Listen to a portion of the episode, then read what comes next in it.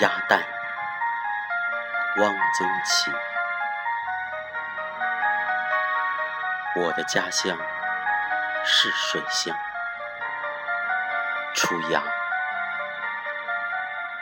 高邮大麻鸭是著名的鸭种，鸭多，鸭蛋也多。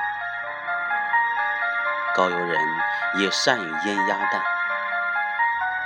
高邮咸鸭蛋，于是出了名。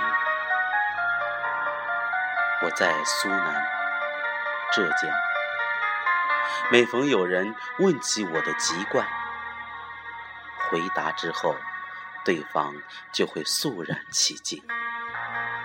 哦，你们那里出咸鸭蛋？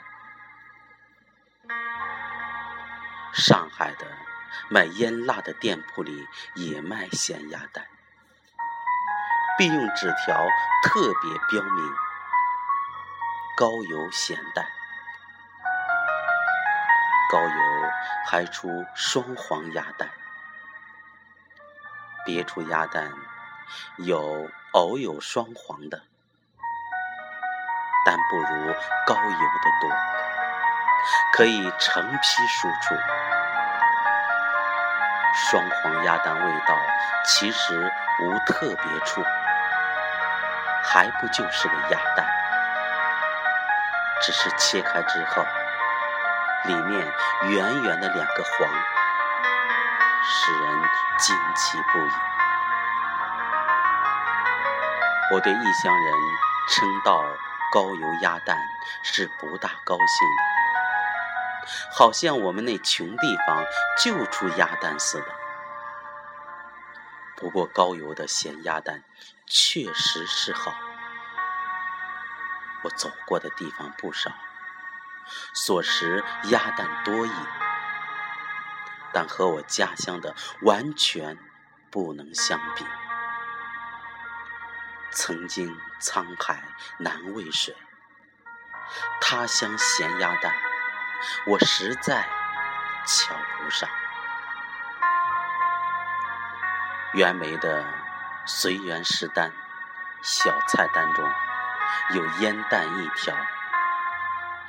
袁子才这个人我不大喜欢，他的食单好些菜的做法是听来的，他自己并不会做菜，但是。烟蛋这一条，我看后却觉得很亲切，而且语有容焉。文不长，录如下：烟蛋以高油为佳，颜色细而油多。高文端公最喜食之，席间。先夹取以敬客，放盘中，总宜切开待客，黄白兼用，不可存黄去白，使味不全，油易走散。高邮咸蛋的特点是质细而油多。蛋白柔嫩，不似别处的发干发粉，入口如嚼石灰。油多又为别处所不及。鸭蛋的吃法，如袁子才所说，带壳切开是一种，那是席间待客的办法。平常食用，一般都是敲破空头，用筷子挖着吃。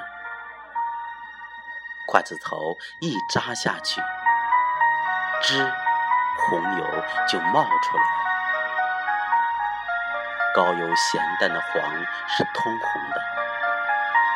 苏北有一道名菜，叫做朱砂豆腐，就是用高油。鸭蛋黄炒的豆腐，我在北京吃的咸鸭蛋，蛋黄是浅黄色的，这叫什么咸鸭蛋呢？端午节，我们那里的孩子新挂鸭蛋络子，头一天就有姑姑或姐姐用彩色丝线打好了络子。端午一早，鸭蛋煮熟了，有孩子自己去挑一个。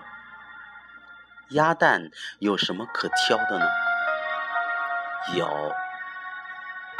也要挑蛋清壳的，鸭蛋壳有白的和蛋清的两种。二要挑形状好看的，别说鸭蛋都是一样的，细看却不同，有的样子蠢，有的秀气。挑好了，装在烙子里。挂在大紧的纽扣上，这有什么好看呢？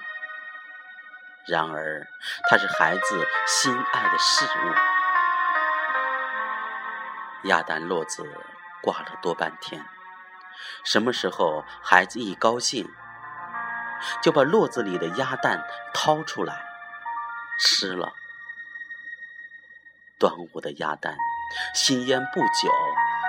只有一点淡淡的咸味，白嘴吃也可以。孩子吃鸭蛋是很小心的，除了敲去空头，不把蛋壳碰破，蛋黄、蛋白吃光了，用清水把鸭蛋里面洗净。晚上捉了萤火虫来，装在蛋壳里，空头的地方糊一层薄膜。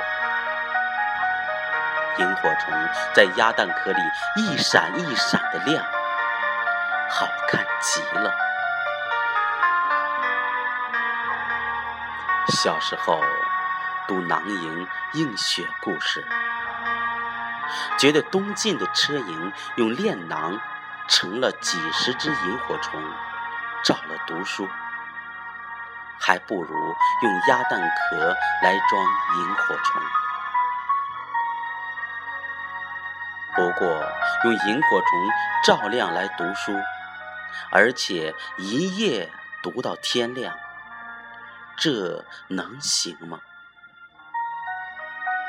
车胤读的是手写的卷子，字大；若是读现在的新五号字，大概是不行的。